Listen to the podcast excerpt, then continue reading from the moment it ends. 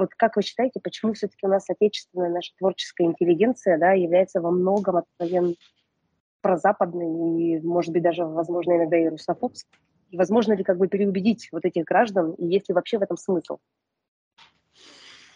Ну, ее 30 лет натаскивали в этом направлении как наши внутренние руководители, так и внешние доброжелатели. Вот если вы, например, смотрите какие-нибудь, я не знаю, какой-нибудь там сериал «Штрафбат», какой-нибудь сериал «Диверсант», или, боже упаси, какие-нибудь «Утомленные солнцем», там обязательно будут упыри из НКВД, обязательно будет заградотряд, который в самый неподходящий момент начнет расстреливать наших наступающих в спину. Многим может показаться, что это про НКВД, оно же нехорошее было. Вот архипелаг ГУЛАГ, там Александр угу. Исаевич не врал же, да. На самом деле нет. Это не про какое, не про НКВД. Это про государственную власть как таковую. То есть они в головы гражданам вбивали 30 лет. Государственная власть отвратительна. Ну, на примере советской власти, скажем так. Я помню когда-то еще э, в десятые годы Приехал в город Волгоград, сел в такси, еду, вдруг вижу сбоку здоровенный памятник. Человек в форме НКВД, подняв меч над головой, стоит. Я говорю, это что такое? А это памятник бойцам НКВД, которые защищали Сталинград. Как я должен к ним относиться? Вот они защищали границу и целыми заставами там, там полегли, не пропуская врага. Сталинград защищали делом занимались. А я кому должен верить? Фильмам «Утомленные солнцем», да, где угу. вы предков там поливаете известной субстанцией в промышленных масштабах. Так вот, это в первую очередь про государственную власть. Государственная власть отвратительна. Ее не должно быть вообще. Здесь должна воцариться анархия в самых, так сказать, наихудших проявлениях. Вот это они 30 лет транслировали как самостоятельно, так и с подачи Запада, пытаясь выслужиться перед хозяином. Надо же вот напихать этого в любое кино. Чернейшая антисоветчина. Только такой фильм может получить Оскара в Венеции там какую-нибудь эту, или как в Каннах пальмовую ветвь, uh-huh. еще что-то. Никакой другой фильм не получит. Только антисоветчина и вдогонку к ней русофобия. Вот это вот востребовано на Западе. Ну а если для вас вот это вот западные люди, они хозяева, это образец для подражания во всем, хозяева, ну вот такая вот выращенная интеллигенция. Вместо того, чтобы выращивать людей, которые, так сказать, любят родную страну и что-то хорошее про нее делают. Нет, целенаправленно выращивали всякую мерзость. Вот теперь, понимаете, начались боевые действия, и внезапно, в кавычках, у всех открылись глаза. Мы думали, они хорошие, а они вон какие. Да они всегда такие были. Страну родную они ненавидят. Любят они только деньги. За деньги они готовы вообще на что угодно. Там мать родную продать, родину, соотечественников. Плевать им на все, лишь бы были деньги. После этого убежать, как какой-нибудь Акунин Чхартишвили в Лондон и там сидеть с этими деньгами счастливому. Как это они говорят? Лишь бы не видеть вот этих отвратительных рож наших поклонников. Замечательные а, люди. Слушайте, а почему, получается, мы же сами в такую элиту и вырастили? Она же не сама по себе такая выросла. Я, во-первых, лично я их не выращивал. Я ну, уверен, хорошо. что и вы не выращивали, а значит, мы их не выращивали. Выращивало их наше государство, государственная власть, которая, например, у них, в, у нее в Конституции прописано, что никакой идеологии в стране нет и быть не может. Это под руководством американцев, говорят, у нас Конституцию писали, и такие замечательные uh-huh. пункты там есть. Идеология у нас есть. Это идеология антисоветизма, например. Вот, антисоветизм, да, отрицание всего советского и антисоветизм откровенный, махровый. А как-то так получается, вы знаете, я вот 61 год на белом свете живу, и как-то вот мне заметно, что любой антисоветчик – это для начала русофоб, то есть он период наивысших достижений русского народа он оценивает отрицательно, потому что русские не тот народец, вы знаете, не тот, не тот народец. Вот, вот они гениальные, понимаете, выходцы из этого самого народца, а народец не тот, нет. Вот сначала он, он антисоветчик, а потом как-то так получается, что раз он против Советского Союза, то он рано или поздно, он прильнет к Адольфу Гитлеру, который самый главный враг коммунизма. Это Адольф Гитлер. Правильно же все делал. Он же большевиков убивал. И вот, поглядите, уже у нас на стены военных училищ там прикручивают в, в городе Ленинграде, прикручивают табличку доблестному финскому маршалу Маннергейму. Это же был замечательный русский офицер, понимаете? Что плохого он в жизни сделал? Он большевиков убивал, он хороший. Угу. Мало ли, что он там блокаду с севера замыкал, и это он вместе с фон Лейбом уморил у нас в Питере миллион человек голодом, ваш Маннергейм. А вы ему тут таблички вешаете. Так а что вы, давайте сразу на Пискаревском кладбище. Вот Родина-мать стоит, там с цветами, с венком в руках. А сзади давайте поставим с одной стороны фон Лейба, а с другой стороны Маннергейма, раз это для вас такие святые, прекрасные люди. Это же святотатство натуральное.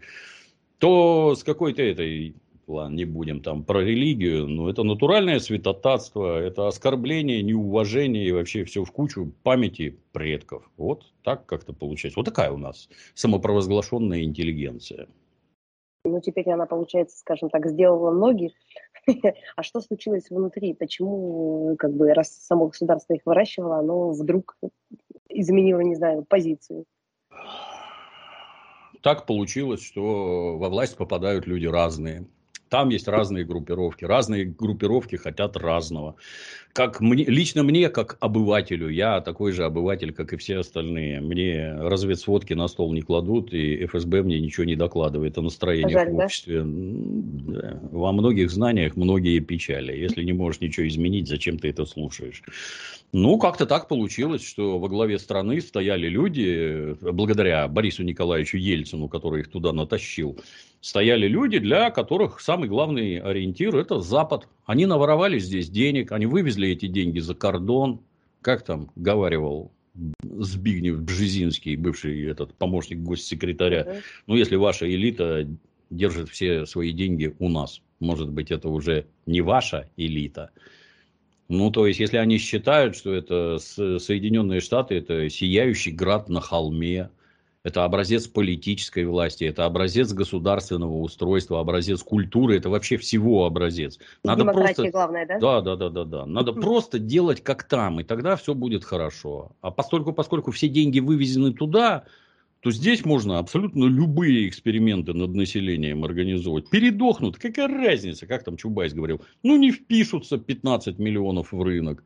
Ну и все такого, все равно померли бы. Какая разница? Ну вот, если такие люди стоят у руля, то судьба страны печальна и незавидна. Ну вот они туда стремились 30 лет.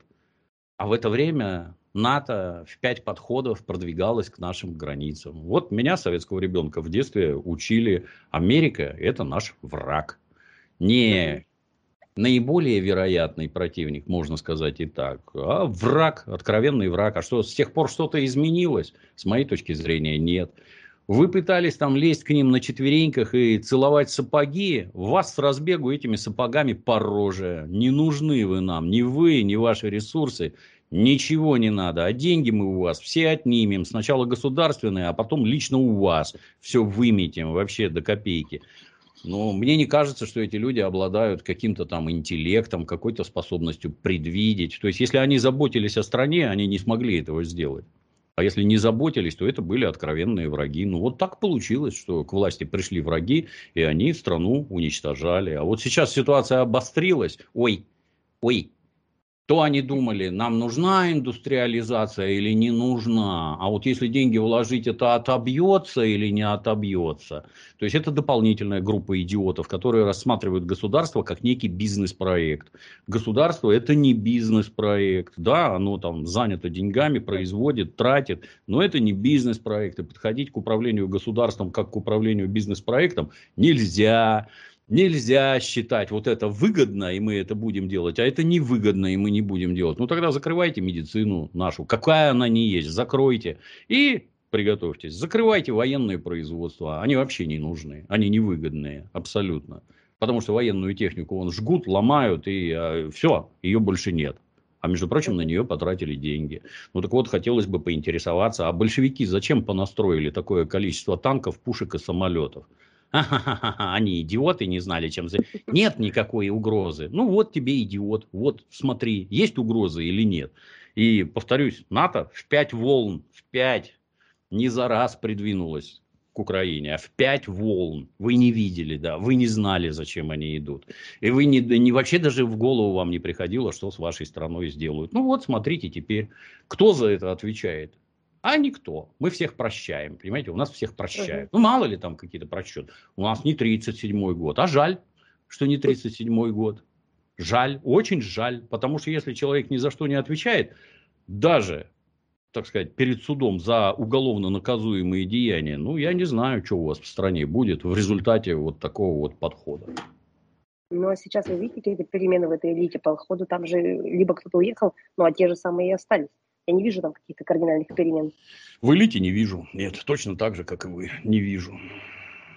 То, что ну, а уехали там какие-то эти так называемые писатели, сценаристы и прочее, ну пусть едут. Они свободные люди. У нас пока что свободная страна. Едьте на здоровье. Я не видел никого, знаете, там, как эти. Как-то раз, я помню, ездил во Францию, мне товарищ, мы там по Парижу бегали, а товарищ местный, живущий во Франции, говорит, Дмитрий Юрьевич, давай на кладбище Сен-Женевьев-де-Буа. А кто там?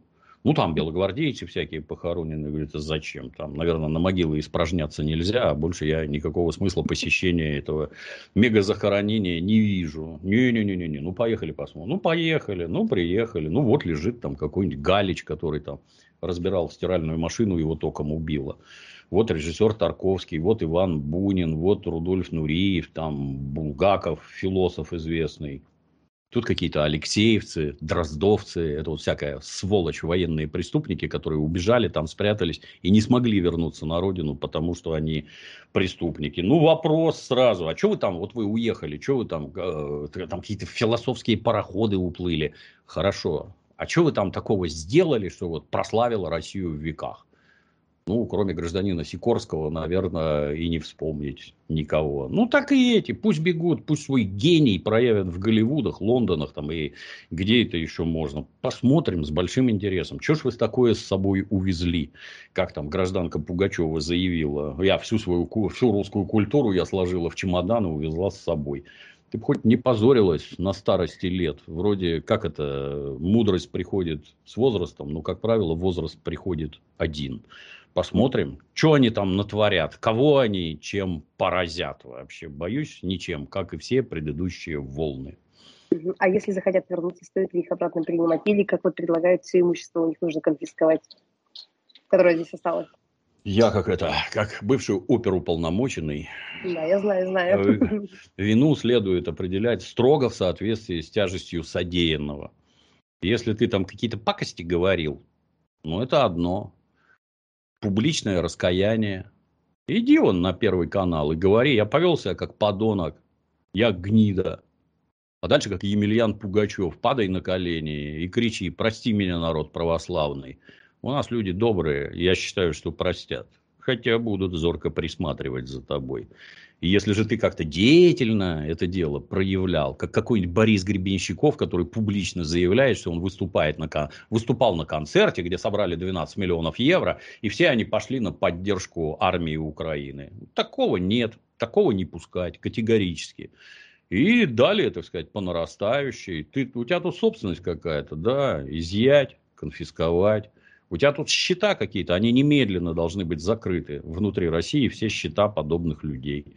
Там музыка твоя какая-то продается, нафиг твою музыку, из магазинов, из ротации, отовсюду. Вон в Лондоне ее крути и наслаждайся своими миллиардами, которые тебе с этого будут платить. У них же здесь кормовая база, вот а у нас капитализм.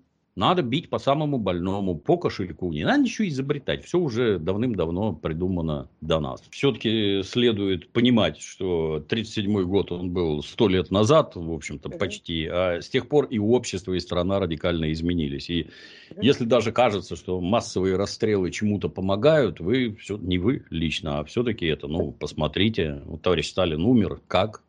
Результат массовых расстрелов. Вот Никита Сергеевич Хрущев все спустил в унитаз. Все. Без... Помогли массовые расстрелы? Я считаю, что нет. Но да, время было такое. То есть это обычно там начинают орать, вы там все на время списываете. Ну, у товарища Сталина было 20 лет для того, чтобы индустриализировать страну. И он занимался индустриализацией, которая невозможно было без коллективизации. Кулаки не могли прокормить стройки коммунизма. Это были гнусные твари, которых совершенно справедливо раскулачили. Как это произошло физически, ну, тут надо к ученым обращаться, а не к Солженицыну. И картина нарисуется несколько другая. Но за 20 лет он к войне подготовился. В самой страшной войне в истории человечества победил. И что? Плохо готовился? Да нет, нормально. Можно было лучше? Попробуй. Были массовые расстрелы? Были. Помогли они чему-то? Ну, в подготовке к войне, наверное, помогли. А вот сейчас война началась. Ну, наверное, уже поздно стрелять-то, дорогие друзья. Всех негодяев надо было выявлять до войны. А негодяев такое количество, что, так сказать, вам и не снилось. Вы посмотрите, кто там воюет на фронте. Посмотрите, кто в 2014 году взял в руки оружие. И вы никого моложе 40 лет не увидите. Посмотрите, кто воюет сейчас. И вы опять моложе 40 лет никого не увидите. А почему так получается? А потому что все, кого воспитывали наши дорогие режиссеры, писатели, сценаристы, они через Верхний Ларс все убежали. Ну так, э, это знаете, есть такой анекдот. Один украинец – это партизан. Два украинца – партизанский отряд. Три украинца – партизанский отряд с предателем. То есть, каждый третий предатель. А у нас каждый второй, просто и без затей. Не надо на Украину. Вы когда на Украину смотрите, вы смотритесь в зеркало. А тут каждый второй предатель внутри этой самой элиты, который наворовал здесь денег, а сейчас я отсюда убегу. Ну, так раньше, наверное, надо было выявлять. И вовсе не обязательно их при этом расстреливать. Не об... Ну, если он вор, его в уголовном порядке надо наказывать. Так у нас, вон, Чубайс, носитель государственных секретов, взял, беспрепятственно уехал какой-нибудь Мау там ну, тоже, вот, я подозреваю, что да, носитель государственных секретов взял, уехал. А кто это разрешает? Расскажите, пожалуйста. А зачем их выпустили не Знаю, не знаю. Я вот был простой советский оперуполномоченный. Старший, правда, даже не советский, а российский. Я закончил службу, меня пять лет за границу не пускали, потому что у меня секретность. Так у меня угу. не такая секретность, к которой был причастен Чубайс. Его вообще нельзя никуда выпускать, а он уехал. Так что говорить про людей, которые тупо коммерцией занимаются? С них-то вообще никакого спросу нет. И это неправильно. Расстреливать не надо. Надо нормальную работу правоохранительных органов налаживать, например. Понимаете, если объявляют мобилизацию, а при этом по иностранным сведениям из Казахстана, Киргизии, Армении говорят, что туда въехало 700 тысяч человек – я, с одной стороны, могу понять, что все так называемое протестное движение, оно само уехало, и обстановка внутри страны резко стабилизировалась. А с другой стороны, а почему они уехали? А кто их выпустил? А кто объявил мобилизацию, не закрыв границы? Это как это? Как это? это что это вообще такое? И еще вчера, получается, вы это... А, смотрите, хохлядские мамки хохлов на фронт собирают. Они бронежилеты покупают. Это же вообще... Цирк, цирк натуральный. Раз. И вот уже мы покупаем бронежилеты.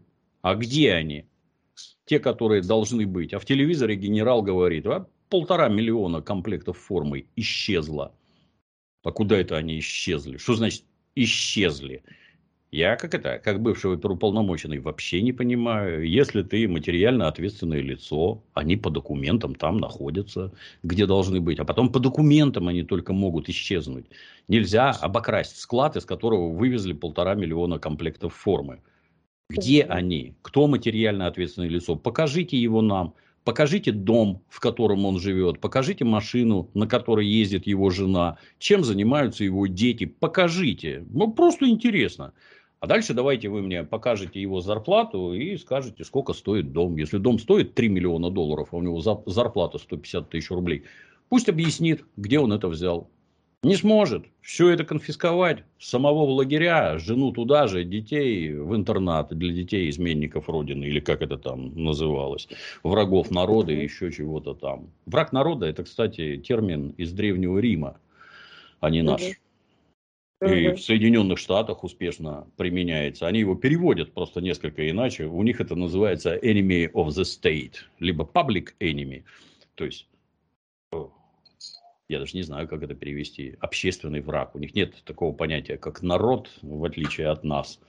Либо public enemy, либо enemy of the state. И то, и другое – это враг народа. А вот этот, значит, который полтора миллиона комплектов формы куда-то продал это друг народа, я правильно понимаю, да?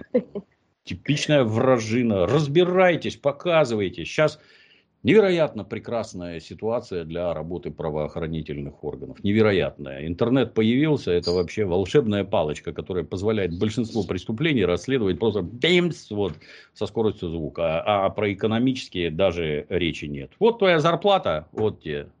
А вот твой дом. Давай сравним. Расскажи, где ты взял деньги. Все. Все, и все поедут известно куда.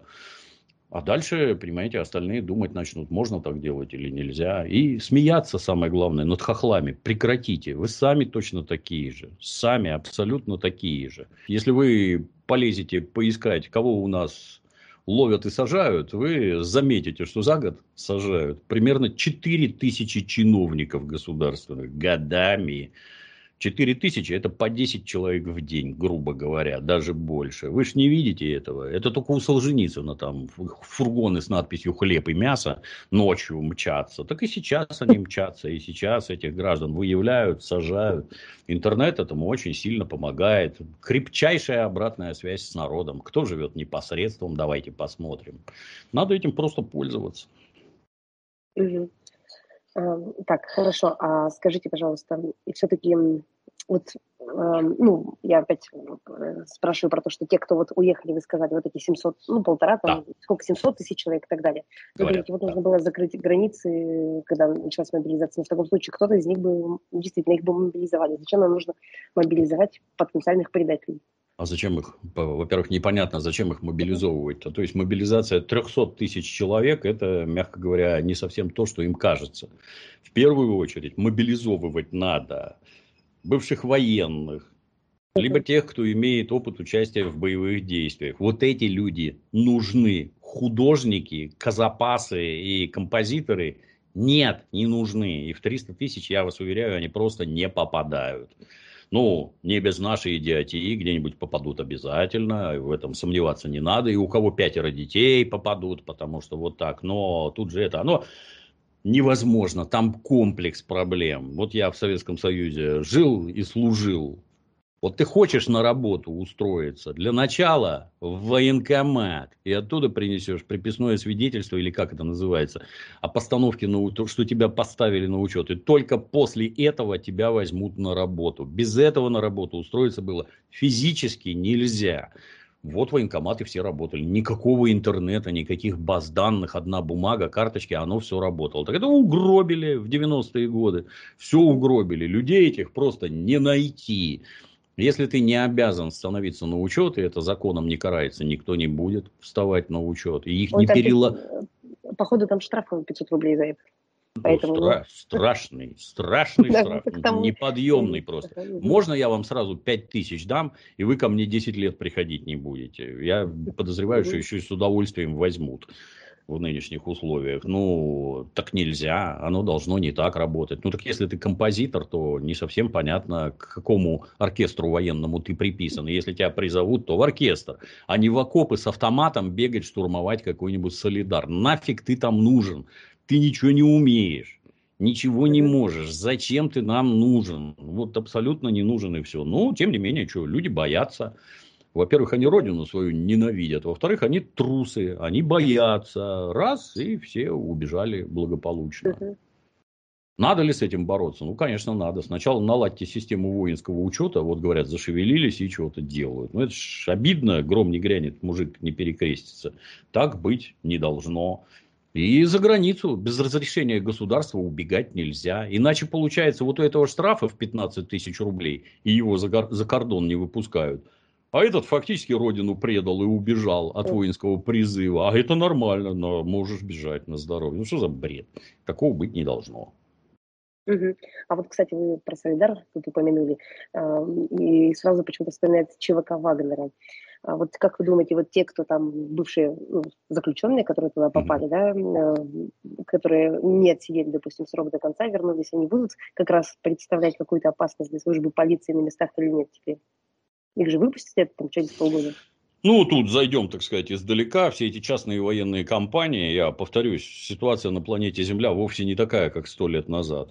Начали первыми применять, естественно, передовые демократические державы. Например, США. Вот у них там компания Blackwater, которая, натворив делов, uh-huh. уже там переименовалась в Академию, еще во что-то. Сути это не меняет. То есть, есть ряд обстоятельств, в которых не могут и не должны принимать государственные вооруженные силы. Не могут и не должны. Например, воевать в Африке. Россия не собирается и не будет. Но туда можно послать частные военные компании от Российской Федерации, которые, безусловно, Российскую Федерацию представляют, а по документам нет. Они угу. просто заказ выполняют. Ну да, в пользу Российской Федерации, но тем не менее, да, вот так. И если этим заняты США и Европа, а мы-то что в стороне должны стоять? Ну вот у нас есть такая военная компания, да, успешно решает вопросы в Африке, очень успешно. Ну, может ли она решать их здесь? И здесь может, да. И вот уже решает на Украине и, и в Сирии решала, и здесь решает. Там, то, что про это там эти, все эти издевательские, их там нет, их там нет. Где надо, там и будут. Это не ваше собачье дело. И государство в этих вопросах ни перед кем, в том числе перед собственными гражданами, отчитываться не должно и не будет. Ну, вот такое и есть, да. Воюет на Украине частная военная компания под названием «Вагнер». Я не знаю, как она называется на самом деле. Я доку- документов этих регистраций угу. не видел. Но вот в народе называется Вагнер. Да? И вот они зачем-то набирают уголовников. Вот, просто... Это для меня большая загадка. Вы знаете, вот, вот очень большая загадка для меня. Э, такая, такой вот ход, я, честно скажу, я не понимаю, зачем это. То есть, отчасти понимаю. Для начала было бы неплохо вынуть из мест лишения свободы людей, которые имеют реальный боевой опыт это полезно их оттуда вынуть и дать им заняться делом. Но как-то это настолько широко пиарилось у нас в СМИ, ну, во всяком, в Телеграме там и прочее, где у нас в основном люди пытливые читают, да. А вот зачем вот это, я, честно сказать, не пойму. У нас в голове есть стереотип. Когда войска на фронте заканчиваются, вот тогда пора открывать лагеря и оттуда призывать как это было в Великую Отечественную войну. Люди закончились. Здесь у нас никакие люди не закончились. Нет. А зачем вы призываете уголовников? Для меня загадка. А когда потом начинают рассказывать, а вот этот человек сидел за убийство четверых. Я вам, как бывший оперуполномоченный, сразу скажу, что убил-то он гораздо больше. Четверо доказанных просто. Больше не uh-huh. надо. Это, это статистику портит. Он вот был наемным убийцей где-то там, а сейчас вот так себя проявил. И что?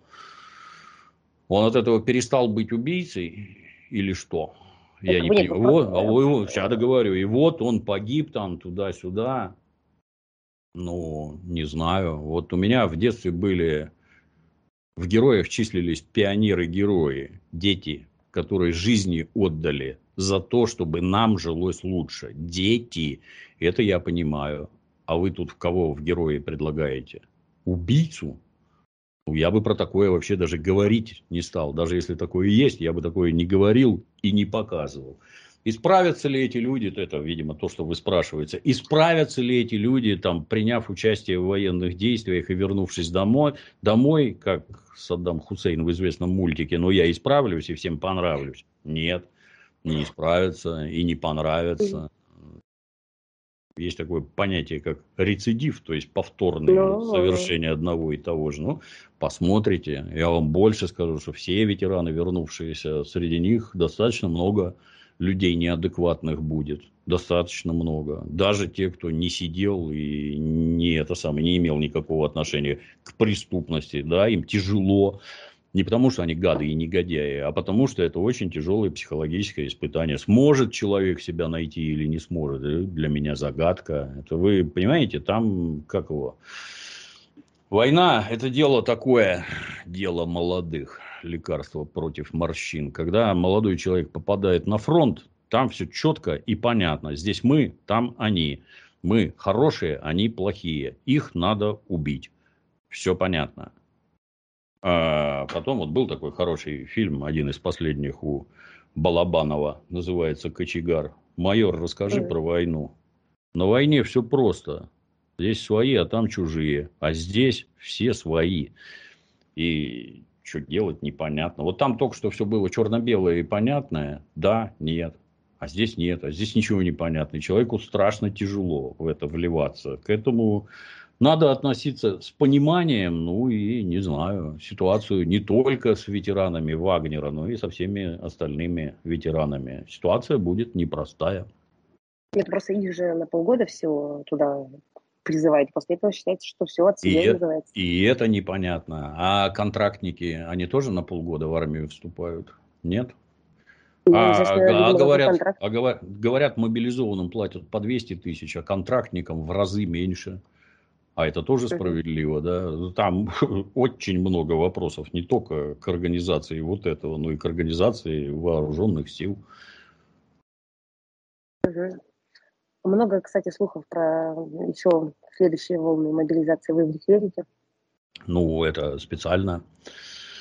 То есть я лично не знаю никакой частичной мобилизации, она бывает просто мобилизация. При советской власти я был приписан к военкомату, например, в Смольнинском районе, если правильно помню. Ну, я четко знал, вот.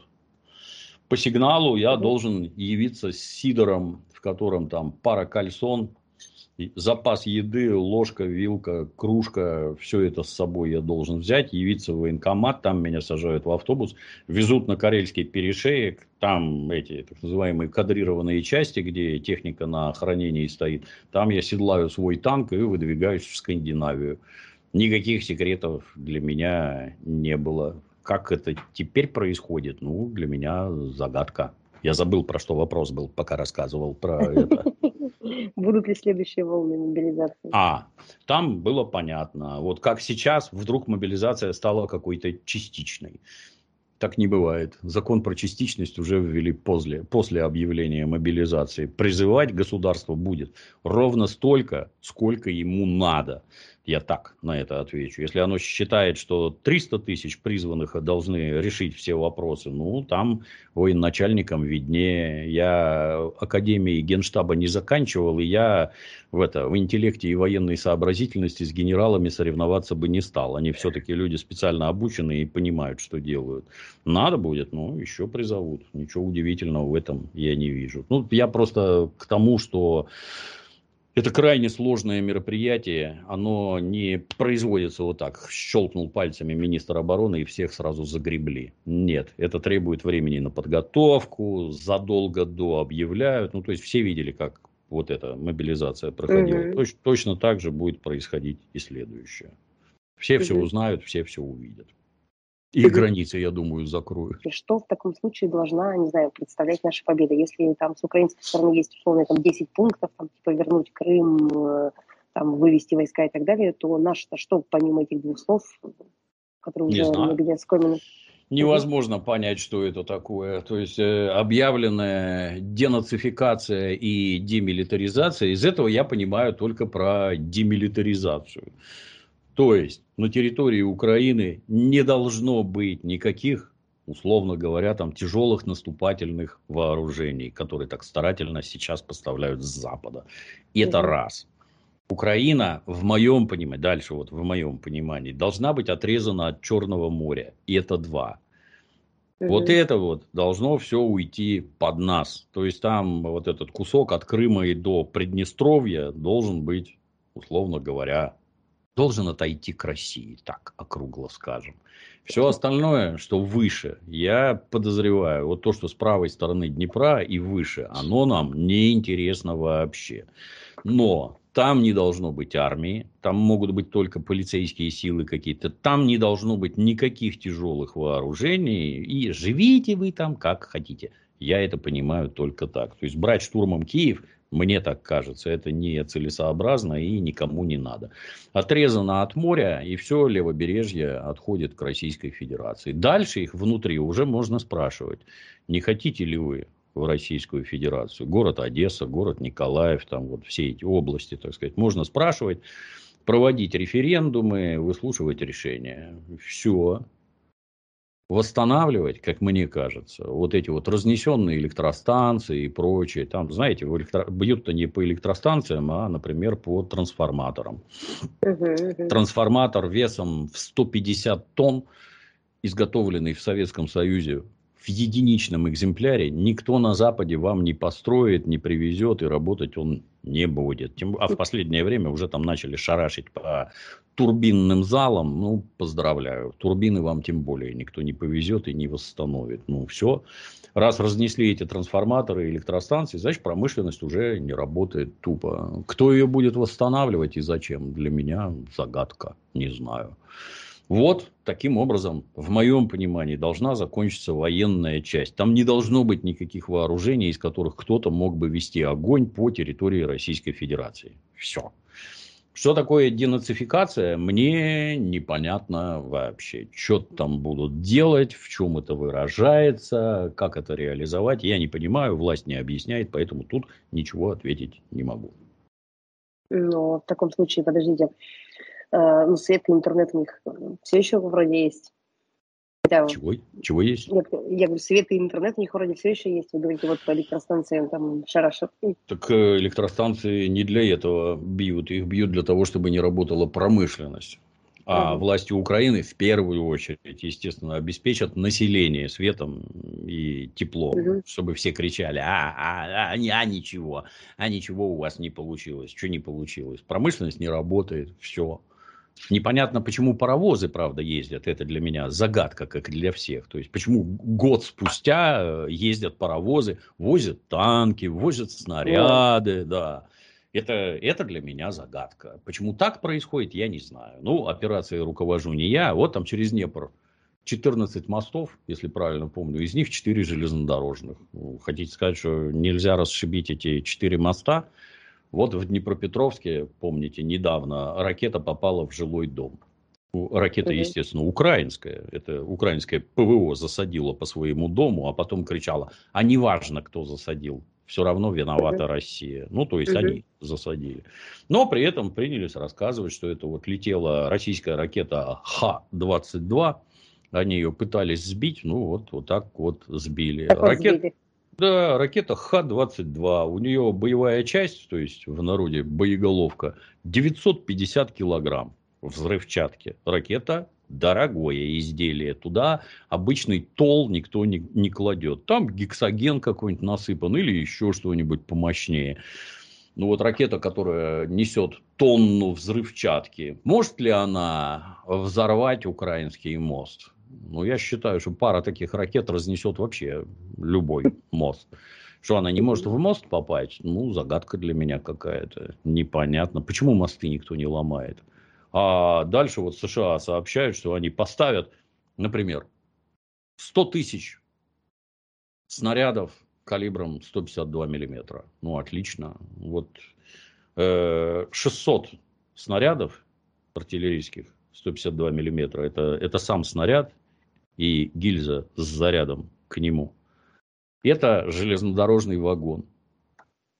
Ну, по объему получается. То есть 100 тысяч снарядов, я правильно понимаю? То есть, если вот так, это 150 тысяч вагонов. Их никто не видит, да? Их никто не знает, где они едут, почему они едут. Для меня загадка. Я такого не понимаю. Много загадочного в этой войне что мы тогда можем в идеологическом смысле предложить и там, не знаю, новым территориям, и даже той же оставшейся, может быть, э, Украине? Есть у нас какая-то, скажем так, глобальная миссия? Я не вижу, я не вижу. Я не причастный к государственной политике, не я ее создаю, не я ее определяю, но я ничего не вижу. Я когда смотрю, как э, там наши военные ходят по украинской школе разгромленные, там поднимают учебник с пола, блин, вы посмотрите, чему они учат детей там бред всякий про советский период. Ну, только руками развести. А вы наши учебники видели, российские, чему учат ваших детей? Вы в курсе, что вашим детям в школе преподают там труды такого светоча, как Александр Исаевич Солженицын, ярого поклонника бандеровцев, ярого поклонника власовцев.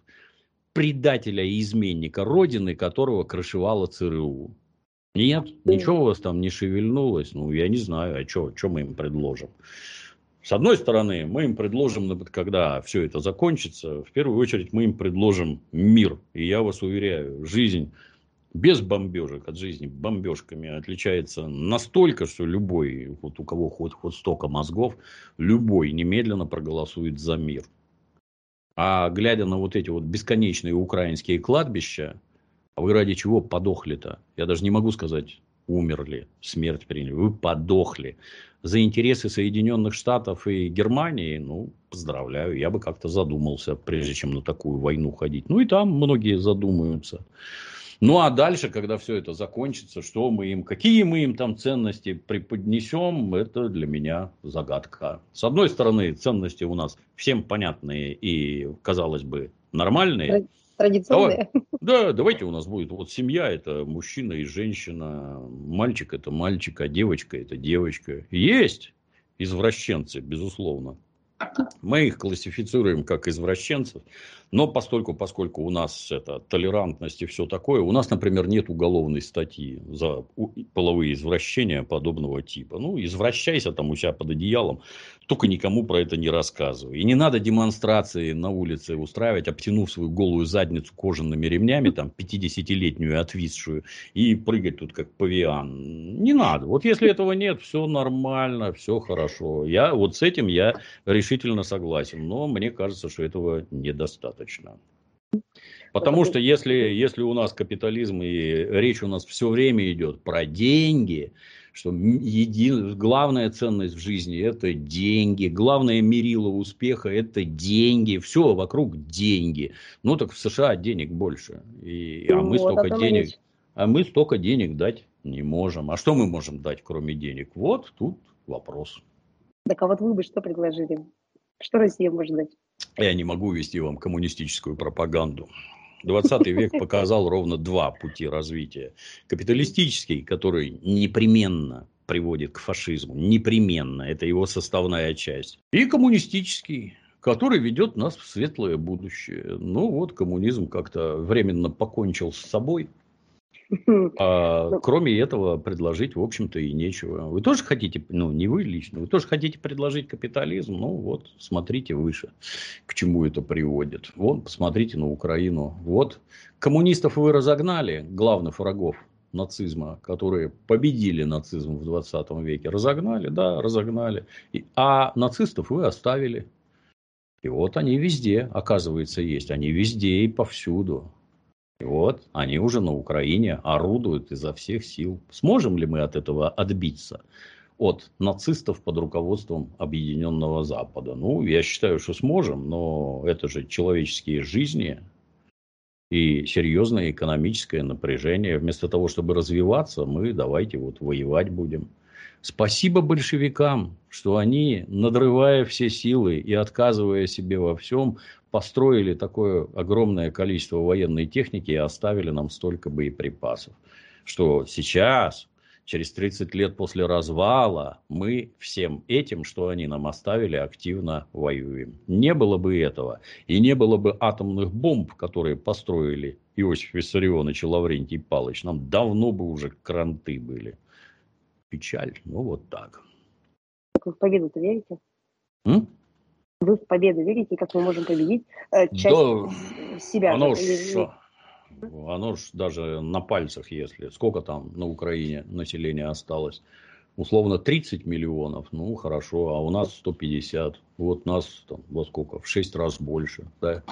Это раз. И оружие у нас больше. И ядерное оружие у нас нет. Ну, То, вы что... же знаете, что у Интел поставляют... То, что Запад поставляет, конца. тут вопрос, что быстрее кончится, западное оружие или граждане Украины. Я подозреваю, что и то, и другое очень быстро закончится. Причем граждане Украины закончатся гораздо быстрее. Это шети... Ну, эти дурные сказки, что вот нам нужна профессиональная армия. Какая профессиональная? Откуда у тебя деньги, профессиональная армия? Вот был когда-то Карфаген и Древний Рим. Вот у Карфагена была строго профессиональная армия. Строго профессиональная. 14 лет Ганнибал ураганил по всей Италии, бегал, всех резал, душил и побеждал. И только это, мобилизационный резерв Древнего Рима позволил этого гада из Италии выгнать. А потом, в конце концов, добить его в Карфагене, Карфаген снести с лица земли, распахать и засыпать солью. Потому что в Рим, у Рима тупо было больше людей. Мобилизационный резерв был гораздо больше. Можно даже сказать, Ганнибала завалили римским мясом.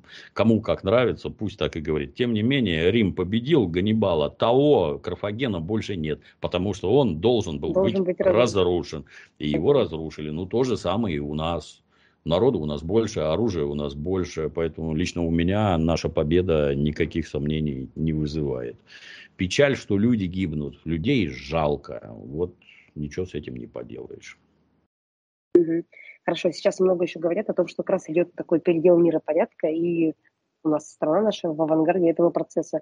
Вот каким вы видите как раз это будущее этого мира и какова роль России в нем? Ну, оно все развалится. То есть, с, когда Советский Союз покончил с собой, американцам показалось, что теперь они остались навсегда. И их эти проамериканские придурки, типа какой-нибудь Фукуямы принялись там сочинять книжки про конец истории и прочее. По-моему, потом а... Фукуяма отказался от этой идеи. Потому что дурак, да, поэтому отказался. Сначала дурь городил какую-то, потом от дури от своей отказывался. Потому что дурак. Извините, не могу удержаться. Вот. Сбился. Ну, им казалось все, они, так сказать, развитие цивилизации и вообще мир взяли под свое управление, и дальше все будет развиваться так, как они сказали. Не получилось. Ничего не получилось. Не, не, не, не стало так, как им хотелось. Вот. Подняли головы совершенно другие экономики. Я не про нас говорю. Мы живы ага. только благодаря наследию большевиков. У нас есть ядерное оружие и средства его доставки. Только благодаря этому к нам не лезут. Спасибо товарищу Сталину за наше счастливое детство и взрослую жизнь. А в это время поднялись другие экономики. Поднялся Китай, Индия, Бразилия, Малайзия там и прочее, прочее. Это центры силы, которые не хотят жить так, как им диктует и навязывает США. Не хотят сначала по отдельности, потом собьются в блоки, как какой-нибудь БРИКС а мы не будем вашими долларами пользоваться. То есть, если все их экономическое благополучие построено на том, что они печатают деньги, ну, поздравляю, мы вашими деньгами пользоваться не будем. И арабы не будут, и китайцы не будут, и индусы не будут. А значит, вашему экономическому могуществу кранты. Вот так оно все развалится. Во-первых, развалится экономически, во-вторых, раз, развалится географически. Вот Украину переделят а дальше все активизируются. А что это? Им можно, а нам нельзя. Венгры отгрызут кусок, поляки отгрызут кусок. А там немцы задумаются. Что это у вас? Какой-то Гданьск дурацкий. Это же Данцик всем это известно. Это немецкий город, а вовсе не ваш. Вон отсюда. Вы оттуда немцев выгоняли по окончании Второй мировой по указу упыря Сталина, а мы восстанавливаем справедливость. И не будет у вашей Польши никакого Гданьска. Ну и так попрет, попрет, попрет. Все развалится в итоге. И никогда уже прежним не будет. Никто не будет смотреть. Слабнут США, и их будут пинать просто до потери сознания, отжимая и отнимая все, что только можно. Они крепкие, они здоровые, да, это все очень-очень не быстро. Это не так, что завтра США рухнут и там под обломками все погибнет. Нет, это же, как говорится, пока толстый сохнет, худой сдохнет. Ничего, пока посохнут. Меня удивляет наша деятельность. То есть эти откровенно гадят нам со всех сторон. Везде у них там какие-то соросы, везде какие-то деньги, какие-то гранты, одно, другое, пятое, десятое. А мы-то что? Почему мы не поднимаем негритянские восстания внутри США? Почему мы индейцам тамошним денег не даем? Почему мы не спонсируем латиносов, которые требуют возвращения незаконно аннексированного Техаса и Калифорнии? Все, это мирное время закончилось. Надо действовать активно. У, ухватил лоха, бей до смерти. А вместо этого у нас работает газопровод «Дружба». Мы поставляем, Европа поставляет на Украину гаубицы и танки, из которых убивают наших солдат, а мы в ответ продаем им газ. Мы продаем нефть в Болгарию, а Болгария поставляет обратно солярку на Украину. Вы в своем уме вообще? Вы что делаете? У вас, значит, бизнес-интересы каких-то козлов откровенных, которые гадят родной стране. Значит, бизнес-интересы вот этих козлов, они гораздо важнее, чем жизни российских граждан. Так? Это очень опасные игры. И ну, так, так очень, очень легко доиграться, известно до чего, когда граждане возьмут виллы в руки и пойдут решать вопросы так, как они умеют, насаживая на виллы тех, кого они считают виноватыми, и сжигая дома. Как-то не хотелось бы, вы знаете. Можно, наверное, нормально все это решить.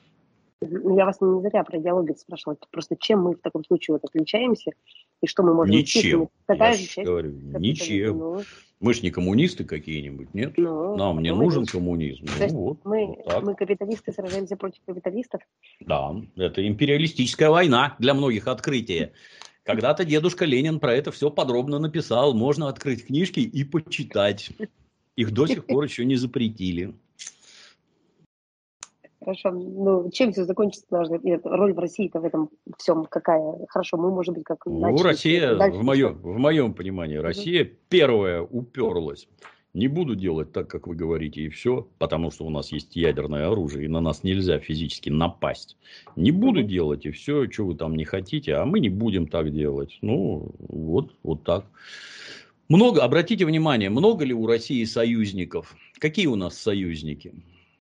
Да, Северно, Северная Корея, Корея и Иран. Вот, Представляете? А вы 30 лет тащили нас на Запад, рассказывая, как там все замечательно. За каким хреном вы нас туда тащили? Если они против нас в открытую воюют, уже вообще не таясь. А наш друг, оказывается, Ким Чен Ын, над которым вы издевались, к санкциям против которого вы присоединились, и сейчас от них до сих пор не отключились. И Иран, который руководил, э, которым руководил Аятолла Хамини, он Советский Союз прописывал как малого шайтана. То есть США это большой шайтан, а Советский Союз был малый шайтан. Я что-то сильно сомневаюсь, что они пересмотрели взгляды на это дело религиозные. Но, тем не менее, вот наши союзники, все, а больше никого нет. Почему? А потому что все боятся переть против Соединенных Штатов. Только мы такие отважные. Да и то не мы как страна, а вождь такой. Вождь так решил, и мы вот так выступаем. Правильно ли мы делаем? Я считаю, правильно. Потому что в противном случае нас просто уничтожат, физически ликвидируют. Как это США пишет, что это для них экзистенциальная угроза. Такое умное слово, как экзистенциальный, у нас никто не понимает, а это прямая угроза физическому существованию. Вот Соединенные Штаты хотят Россию уничтожить, русский народ ликвидировать. Под русским народом я понимаю всех, кто живет на территории Российской Федерации. И не только российской. Вот. Хочу ли я этого? Нет, я не хочу. Я считаю, что мы правильно все делаем. Хорошо, ну смотрите, спецоперация уже идет почти год, по вашему мнению. Есть ли уже в обществе, может быть, усталость от военного противостояния? И не будет ли сценарий, как э, после Первой мировой, которая закончилась в итоге гражданской войной и революцией?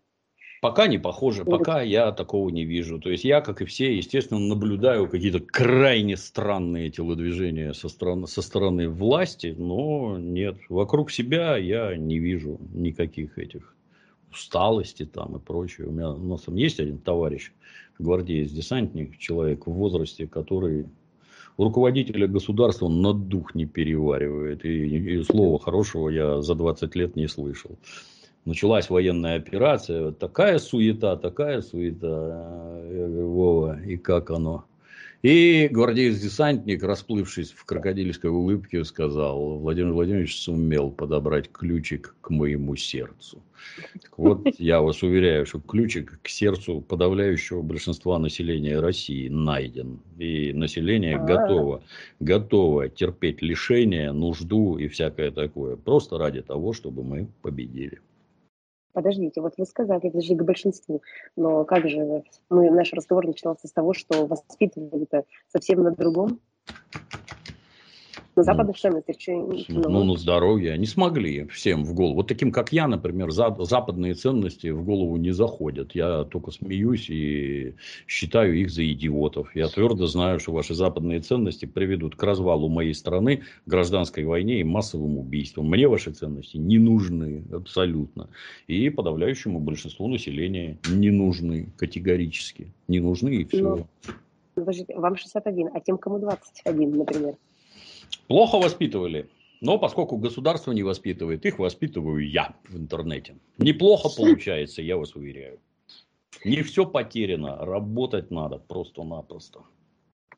Хорошо. Ну и последний вопрос. А, было ли все это, то, что сейчас происходит, неизбежностью, или можно было решить вопрос все-таки миром? Был ли хоть один шанс? Неизбежность, конечно. Да. Вот пять волн продвижения НАТО. Можно ли было с ними договориться? Нет. Они документы подписывали про то, что НАТО никуда двигаться не будет. Оно двинулось, нас обманули. А вот тут Меркель и Алланд, не таясь, говорят, что 8 лет назад мы вообще там кинули Российскую Федерацию. Мы им пообещали одно, они дурачки поверили. Это вообще не руководители государств просто не руководители. То есть вы марионетки. Это у нас говорят марионетки, а на Западе у них кукол на руку насаживают, извиняюсь, через задницу. Это вот Меркель и Аланд, два этих кадра на американской руке насаженных. Вот это исполнители воли Соединенных Штатов. Соединенным Штатам нужны наши ресурсы. О чем гражданин Барель, не таясь, говорит, что все европейское благосостояние построено на дешевых российских ресурсах. Угу. Так значит, если убрать эти ресурсы, у вас все сразу накроется. Да, сообщают европейцы. Поэтому мы даже дешево за них платить больше не будем. Идет капиталистический кризис. Мы не можем физически платить. А поэтому нам нужна война, в ходе которой у России все ресурсы отберут. Это конечная цель. Военная победа России над Россией, расчленение ее и захват ресурсов. За это воюют, за наши ресурсы. Обратите внимание, ни на какие переговоры не идут. Они твердо уверены в том, что они победят. Силами контуженных хохлов, но победят. Ну, сейчас посмотрим, как они побеждать будут. Можно ли было этого, можно ли было этого избежать? Ну, это, знаете, примерно как. Давайте пойдем в лес и будем волка уговаривать не есть зайчика. Волк зайчика ест не потому, что он плохой, потому что так жизнь устроена. И капиталист нападает на другие страны и живет, живет за счет других не потому, что он плохой, хотя он сволочь, а потому, что жизнь так устроена. Для того, чтобы в Америке жилось богато, в Китае должно житься бедно. И деньги из ниоткуда не появляются. Чтобы их где-то стало много, в другом месте должно стать мало. Ресурсы нужны, да, вот сейчас мы на вас кого-нибудь натравим, сами поможем, если что, и сами впряжемся изо всех сил, да, но будем изо всех сил стараться вас убить. Нас хотят убить. Можно ли волку объяснить, не надо зайца есть? Он, он даже слушать не станет, пойдет есть зайца. Так и эти нет. Никаких уговоров. Как там говорил известный кинематографист Стэнли Кубрик, большие страны ведут себя как бандиты, а маленькие как проститутки. И это прекрасно видно. Вот большие Соединенные Штаты вообще никого не слушают, делают, что хотят. А вокруг какая-нибудь там, я не знаю, Прибалтика, Эстония, Латвия, Литва. Это даже не проститутки. Это э, вообще, я не знаю, кто такие. Да, вот так устроена жизнь. Увы. Надо для того, чтобы тебя уважали, у тебя должна быть могучая армия тебя просто чтобы уважали. Могучая армия, и ты должен во все стороны ощетиниться ракетами с ядерными боеголовками. А для того, чтобы у тебя все это было, у тебя должна быть могучая экономика. Не продажа ресурсов за рубеж по 3 копейки, потому что у нас их много а могучая экономика, которая обеспечивает благосостояние граждан и их надежную защиту. Вот тогда с тобой считаются, да. Как вы видите, у нас с экономикой это как раз таки проблемы. Да, представляете, 30 лет ее ломали чубайсы. Кто уничтожал военное производство? Вот Чубайс, например, уничтожил советское станкостроение. У нас от наших потребностей внутри России выпускают 5% станков. У, нас нет, у нас нет подшипниковых заводов, их все уничтожили. Под крики мы у шведов купим. И что, можете купить у шведов? Подшипников нет даже для этих, как вот, для гироскопов в башке баллистической ракеты, которая наводит ракет. Даже для этого нет. А китайские не годятся, они плохие. Кто это ломал? Кто ломал станкостроение? Кто разрешил это сделать? Кто и, и самое главное, а кто за это ответил? А никто. Это уважаемые люди, у них бизнес, нет, никто отвечать не будет. Ну, прекрасно. Так мы далеко не уедем. Ну, а вы еще верите в нашу победу? Да. Как там Миних говорил, судя по всему, Россия управляется напрямую Господом Богом. Ничем другим ее существование объяснить нельзя.